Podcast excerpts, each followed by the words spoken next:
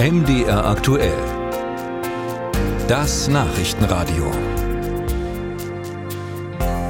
Fernwärme. Das ist eine Form der Wärmeversorgung, bei der die Wärme nicht vor Ort im Haus erzeugt wird, sondern aus einem zentralen Kraft- oder Heizwerk in der Nähe kommt.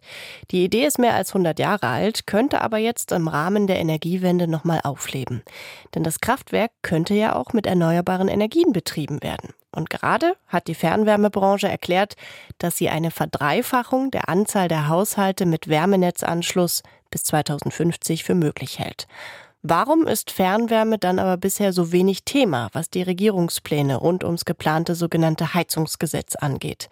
Darüber habe ich mit der stellvertretenden Fraktionsvorsitzenden der Grünen und Energieexpertin Julia Verlinden gesprochen. Hallo, Frau Verlinden. Hallo, schönen guten Tag.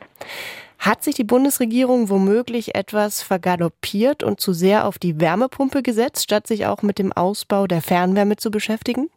Ganz im Gegenteil. Das Gebäudeenergiegesetz, wie es vom Kabinett im April beschlossen wurde, enthält ja explizit auch die Option, sich an ein Fernwärmenetz anzuschließen. Das heißt, all diejenigen, die jetzt noch mit einer fossilen Öl- oder Gasheizung ihre Wärme zu Hause erzeugen, können perspektivisch diese Option wählen, sofern denn in ihrer Kommune der Ausbau des äh, Wärmenetzes geplant ist.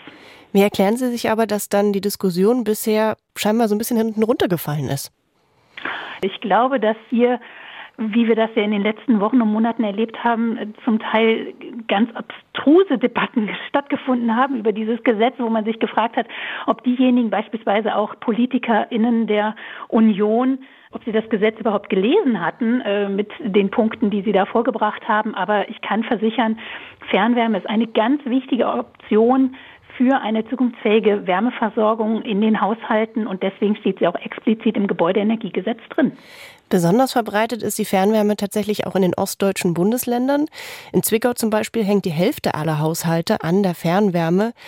Aktuell berechnet die sich noch am Gaspreis, weil sie vor allem durch Erdgas erzeugt wird und nicht durch die erneuerbaren Energien. Es müsste sich dann aber sehr schnell ändern, wenn man auf den Ausbau setzt der Fernwärme. Ist das realistisch? Wir haben ja verschiedene Optionen, um die Fernwärme grün zu machen, um sie klimaneutral zu machen.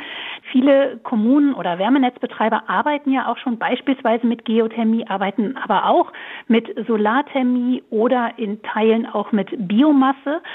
Und ähm, andere experimentieren inzwischen schon mit ziemlich großen äh, Wärmepumpen. Also das heißt, dass sie Wärme beispielsweise aus Flüssen oder aus Abwasser zurückgewinnen und dann auch das Teil eines Wärmenetzes sein kann.